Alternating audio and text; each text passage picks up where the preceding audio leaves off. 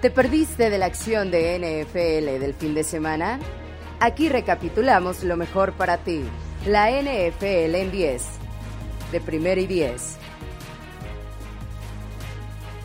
Por primera vez en la historia de la NFL, la semana 17 no es la última de la temporada regular. Nos queda todavía una semana más de acción de juegos para determinar el acomodo final de los playoffs. Este domingo tuvimos mucha más claridad en ese sentido. Prácticamente podemos decir que hay solo tres lugares disponibles y siete equipos peleando por ellos. Hay dos espacios en la americana disputados por Colts, Raiders, Chargers, Ravens y Steelers, mientras que en la nacional hay solamente un espacio que 49ers y Saints se van a estar peleando. Con los resultados de esta semana, por primera vez desde 1995, los cuatro equipos que llegaron a las finales de conferencia la temporada pasada ya calificaron a playoffs. Packers, Bucks, Bills y Chiefs están dentro nuevamente con una semana por jugar todavía. Tuvimos buenos juegos y momentos muy destacables, especialmente en el horario del mediodía, y es por eso que aquí en la NFL en 10 recontaremos lo mejor. Mi nombre es Luis Obregón y les doy la bienvenida. Comenzamos.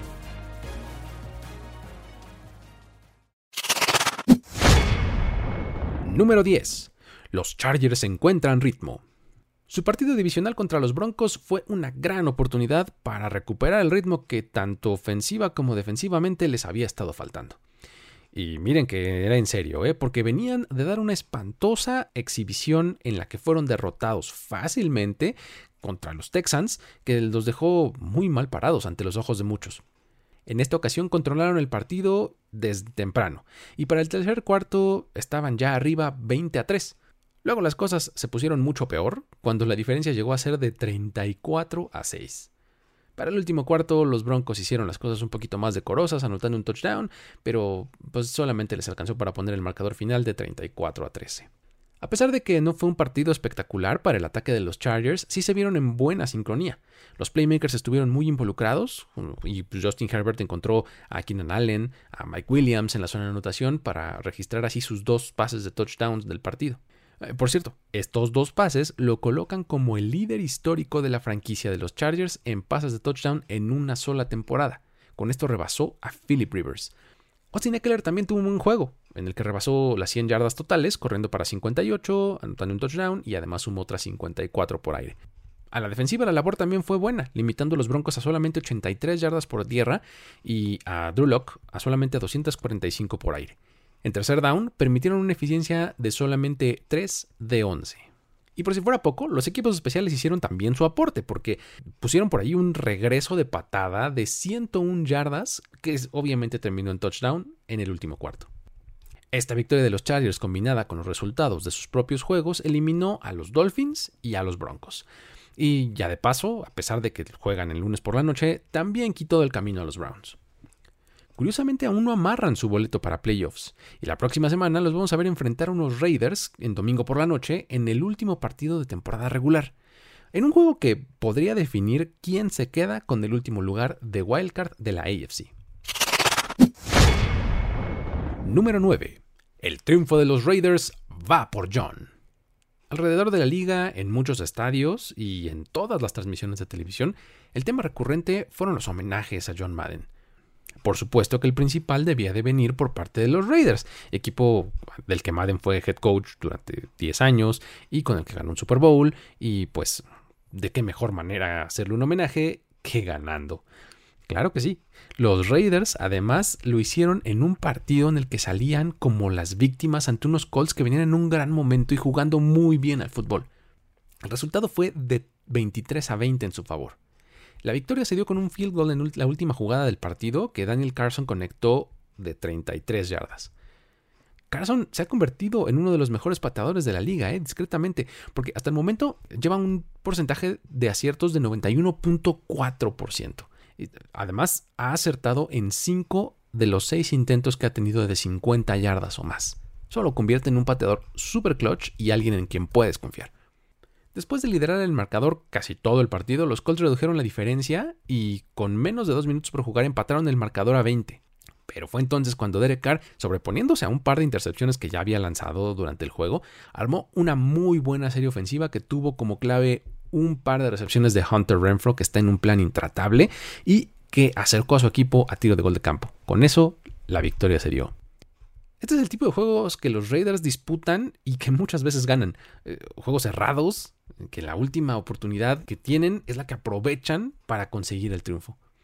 Yannick Ngakwe tuvo un muy buen partido presionando a Carson Wentz y complicándole la vida, eh, cosa que aportó, por supuesto, para que el quarterback de los Colts terminara solamente con 148 yardas por pase y un solo touchdown.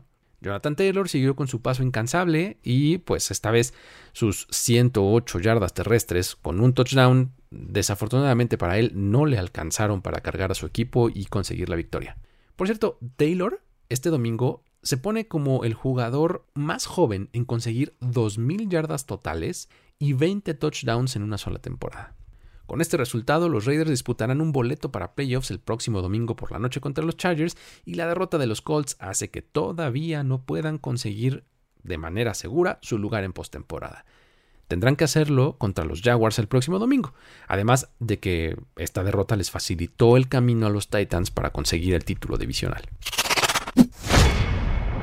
Número 8. Perdimos a Antonio Brown. Este probablemente haya sido uno de los momentos más destacados del domingo, y, no está más alto porque pues no se trata estrictamente de fútbol y porque además no quiero burlarme o hacer leña del árbol caído. Pero resulta que lo que vimos fue a un Antonio Brown que casi al final del tercer cuarto decidió desequiparse, lanzar sus sombreras a la banca, quitarse la playera, aventarla hacia las tribunas y dirigirse al túnel rumbo a los vestidores así con el torso desnudo dentro del campo y eh, arengando al público y brincando y como despidiéndose antes de salir como si estuviera en un momento triunfal. Al término del juego, el coach Bruce Arians declaró que Brown, cito, ya no es un Buccaneer. Válgame Dios. ¿En serio? Bueno, supongo que eso es lo que tenía que decir, pero ¿de verdad tuvo que pasar esto para que dejara de formar parte del equipo? Hay una frase de Andrew Brandt que dice que en los jugadores de NFL a mayor talento, mayor tolerancia. Pero pues al parecer esto fue lo que rebasó el umbral de Arians, porque pues no fue así cuando tuvo cualquier cantidad de incidentes previos fuera del campo. No lo hizo al haber falsificado su comprobante de vacunación. No fue eso, sino al abandonar el campo en el tercer cuarto, ahí fue cuando Arians dijo se acabó. Habría que recordarle a Arians que la decisión de que Brown no sea más un Buccaneer, pues la tomó en realidad Brown, no él. Lo curioso también es que ahora sale mucha gente a decir que eh, seguramente necesita ayuda, que tal vez su problema es psicológico o mental. Y pues bueno, no, no, desestimo esos comentarios porque pues es muy probable que así sea. Sin embargo, esto no es nada nuevo en su conducta. Es solo uno más en una larga fila de incidentes. Además, si lo ponemos en perspectiva, este fue el más inofensivo de todos. Al abandonar el campo, pues no puso en peligro real a nadie. Mientras que las cosas anteriores que había hecho, pues se registraron actos de violencia física contra otras personas. Ahora, en, el más reciente, pues puso en riesgo el estado de salud de sus compañeros de equipo. Salir del campo, pues solamente ponía en riesgo su carrera y nada más. En perspectiva no creo que sea tan grave, pero sumado a la larga fila es la gota que colma el vaso. Antonio Brown seguramente necesita ayuda. Ya veremos si este es el último clavo en el ataúd de su carrera en la NFL o si habrá algún otro equipo que esté lo suficientemente desesperado, así como lo estuvieron estos Bucks hace unas semanas, para darle un contrato nuevo. En el campo, el partido entre Bucks y Jets, a pesar de que por más de 59 minutos los Jets estuvieron arriba en el marcador y que Zach Wilson mostró muy buenas cosas, eh, Tom Brady orquestó un drive para la victoria, para sellar el triunfo de Tampa Bay para sorpresa de nadie. Este fue su drive de la victoria número 53 en su carrera, eh, lo que lo deja empatado con Drew Brees en el primer lugar de todos los tiempos. Además, con la victoria, los equipos que tienen a Tom Brady como titular ya tienen un récord de 31 a 7 sobre los Jets. Número 7. Josh Allen, correback. Eh, fue un chiste de tío, la verdad, lo acepto. Eh, un chiste del tipo que escribiría como Eugenio Derbez o Gus Rodríguez si ellos hicieran chistes de NFL. Eh, pero bueno, el punto es que los Bills siguen en plan de correr temprano, seguido, como recurso principal y como recurso secundario, por medio de Josh Allen además.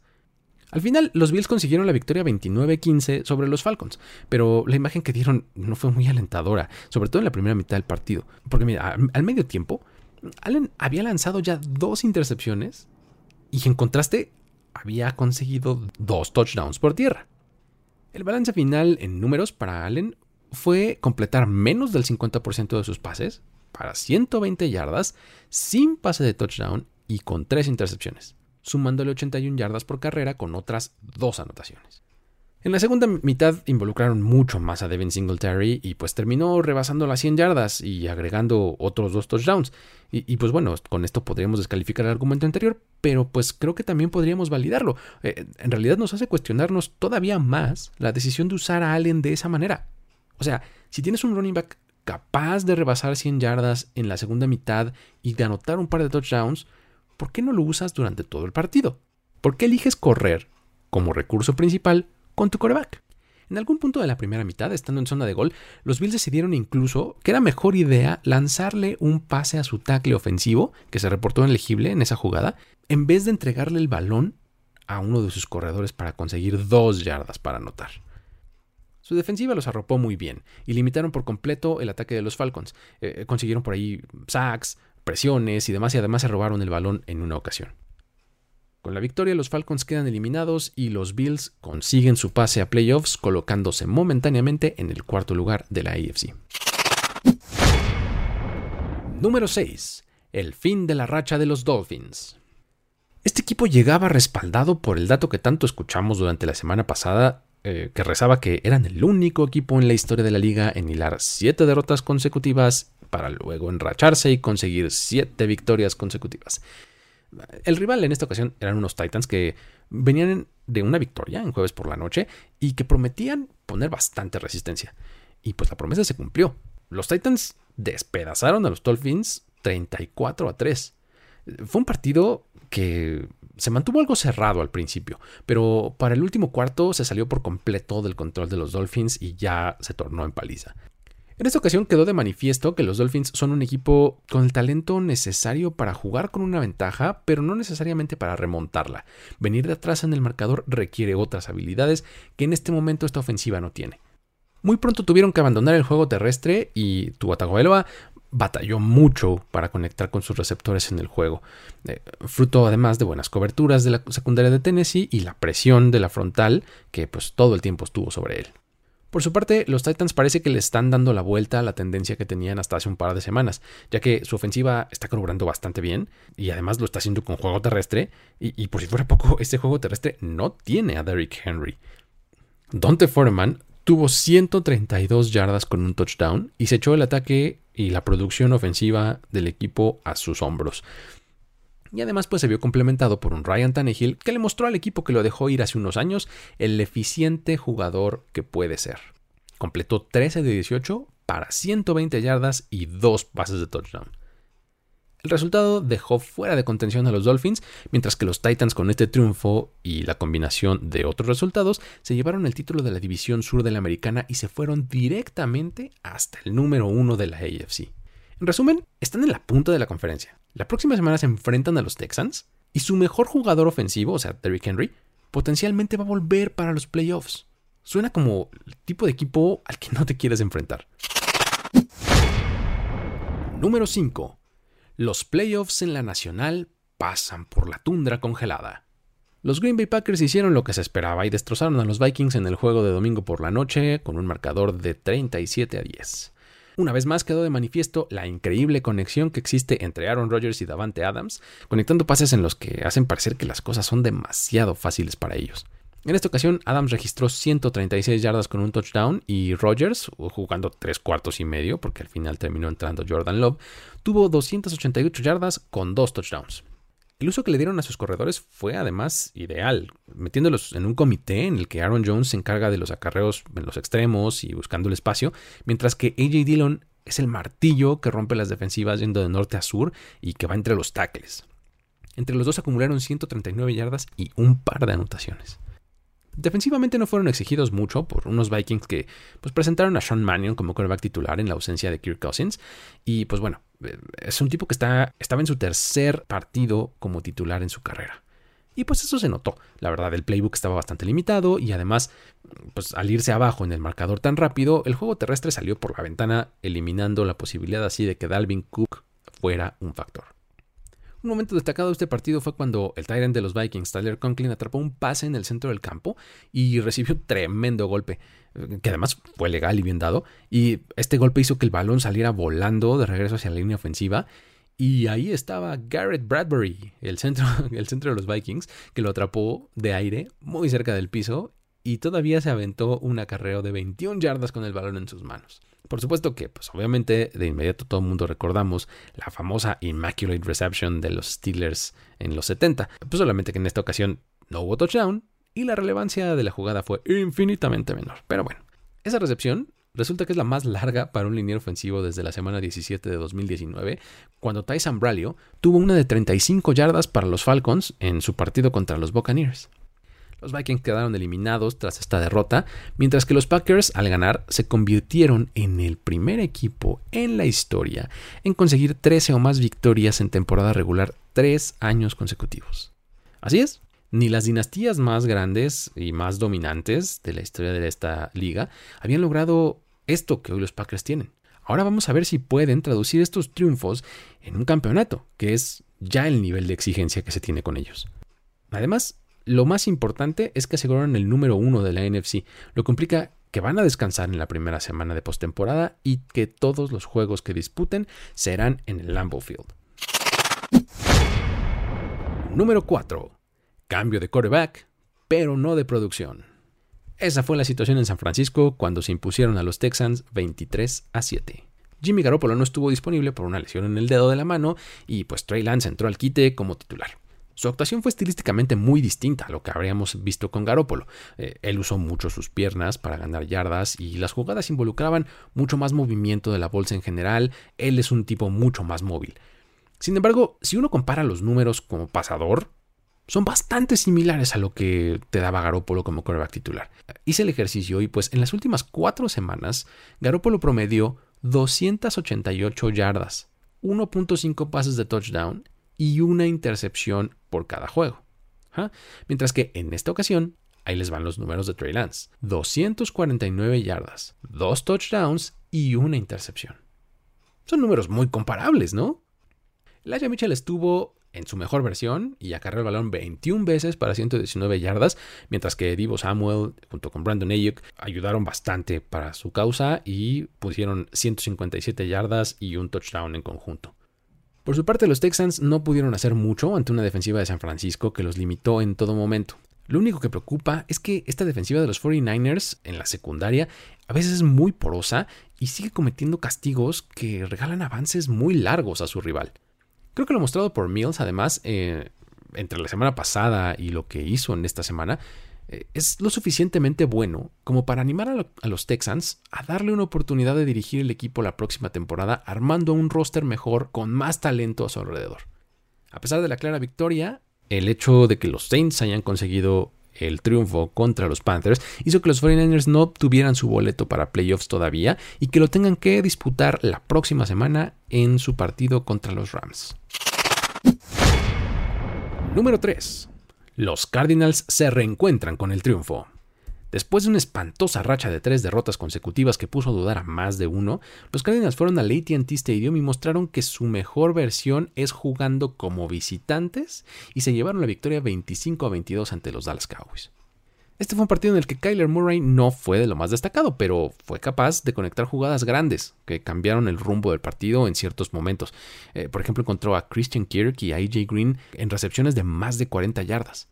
Mientras que además el juego terrestre, a pesar de que constantemente se estrellaba contra una pared en la línea defensiva de los Cowboys, rompió un par de jugadas y obtuvo largas ganancias. Esa fue un poco la narrativa de los Cardinals a la ofensiva. Sin embargo, su defensiva fue la verdadera historia.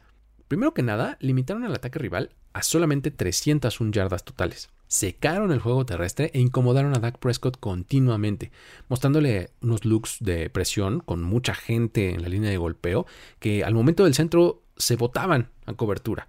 El problema era que los que venían a la carga siempre eran diferentes y pues eso hacía que quedaran hombres libres a veces para presionar a Prescott y la presión le llegaba muy rápido a la cara. En varias ocasiones los pases de Prescott se quedaron bloqueados en la línea de golpeo y otras tantas eran desviados lo suficiente como para que los receptores no pudieran hacer la atrapada. Gran mérito para Vance Joseph, el coordinador defensivo de los Cardinals, que pues colocó a sus jugadores en la mejor posición para hacer diferencia y ganar el partido. Cliff Kingsbury, por su parte, también tuvo sus momentos brillantes, siendo el más destacado ese que en donde mandó una jugada de engaño, eh, de patada de despeje, en la cual un pase por ahí de Chris Banjo se convirtió en un primero y diez y mantuvo así vivo una serie que cubrió 91 yardas, consumió más de 8 minutos en el reloj y además terminó en touchdown, no que los puso arriba 10-0 en el marcador. Al término del juego, las declaraciones de varios jugadores de los Cowboys fueron bastante directas al quejarse de las decisiones arbitrales, lo cual, pues además, ha dado gasolina a los aficionados que les gusta este estilo. Eh, por ahí un fumble no marcado, una tacleada que parecía haberse hecho fuera del terreno de juego para parar el reloj y se marcó dentro, eh, fueron las dos jugadas más mencionadas.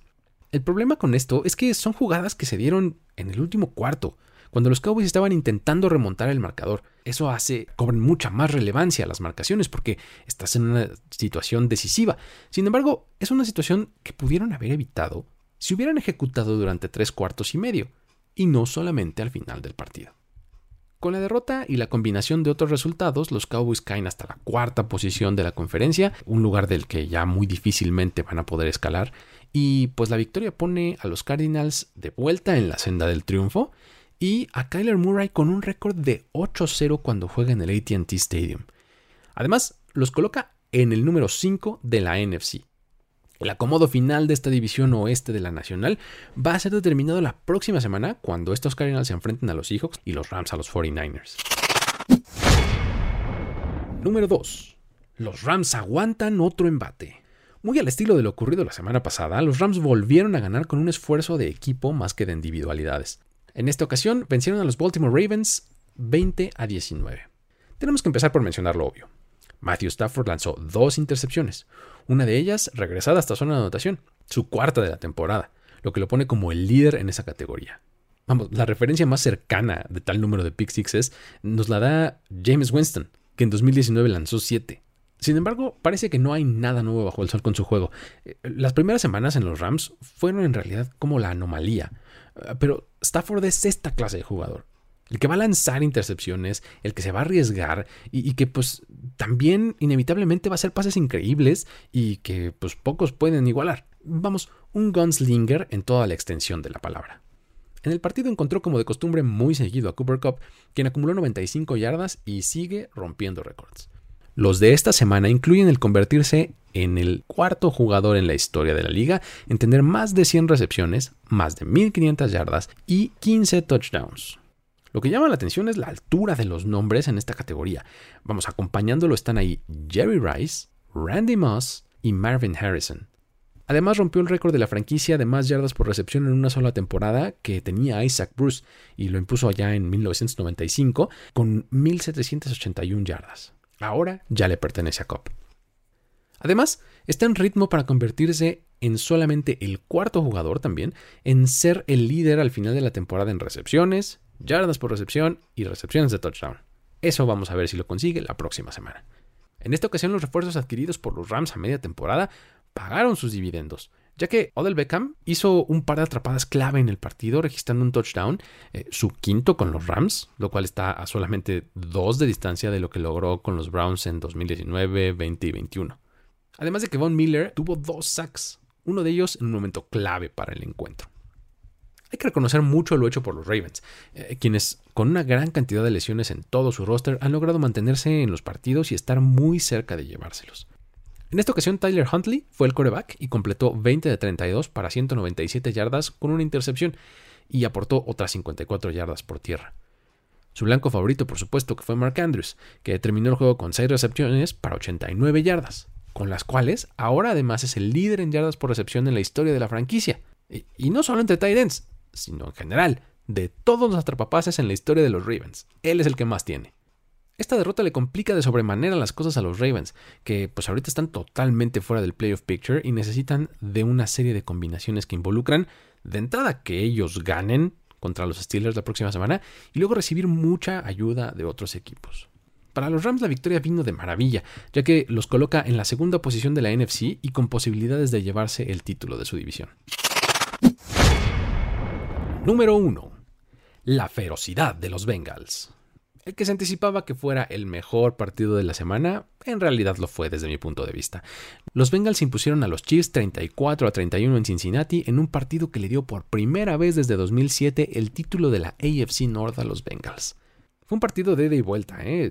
Además, los Chiefs comenzaron despegándose muy fácil al inicio, pero los Bengals nunca se rindieron y a pesar de ir abajo 14-0 en el primer cuarto, fueron capaces de mantenerse a distancia de una sola posesión para que en el último cuarto ahora sí viniera la voltereta en un pase de Joe Burrow a Tyler Boyd. La actuación ofensiva de los Bengals fue muy destacada. Sobre todo el hecho por Burrow, que en esta ocasión completó 30 de 39 pases para 446 yardas y 4 touchdowns. Su conexión con Jamar Chase, de la cual ya hemos hablado varias veces en este espacio, sigue impresionando.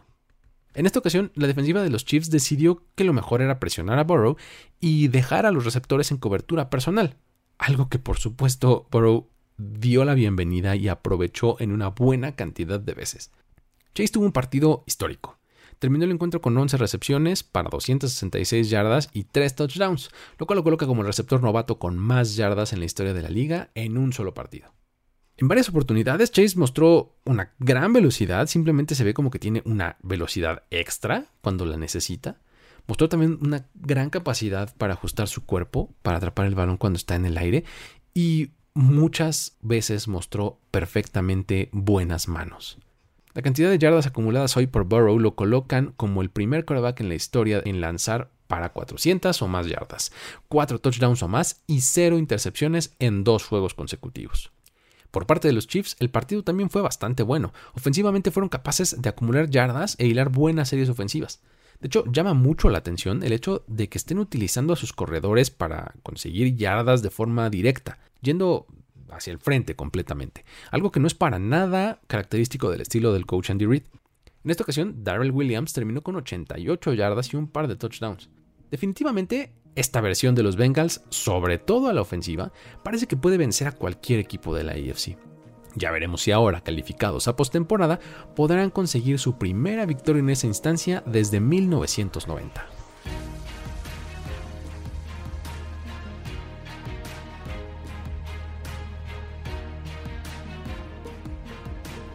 Hasta aquí el conteo de esta semana que intenta rescatar lo más destacado de la acción en la del domingo. Con una semana por disputar, parece que todavía hay mucho por decir, al igual que lo hay con respecto al resto de los partidos, historias, ángulos y demás cosas que nos dejaron el resto de los encuentros. Para encontrar todo eso, recomiendo visitar primeroy10.com, seguirnos en redes sociales como arroba primero además de suscribirse al feed de este podcast en la plataforma de su preferencia. Se despide de ustedes Luis Obregón de esta emisión de la NFL en 10. Hasta la próxima.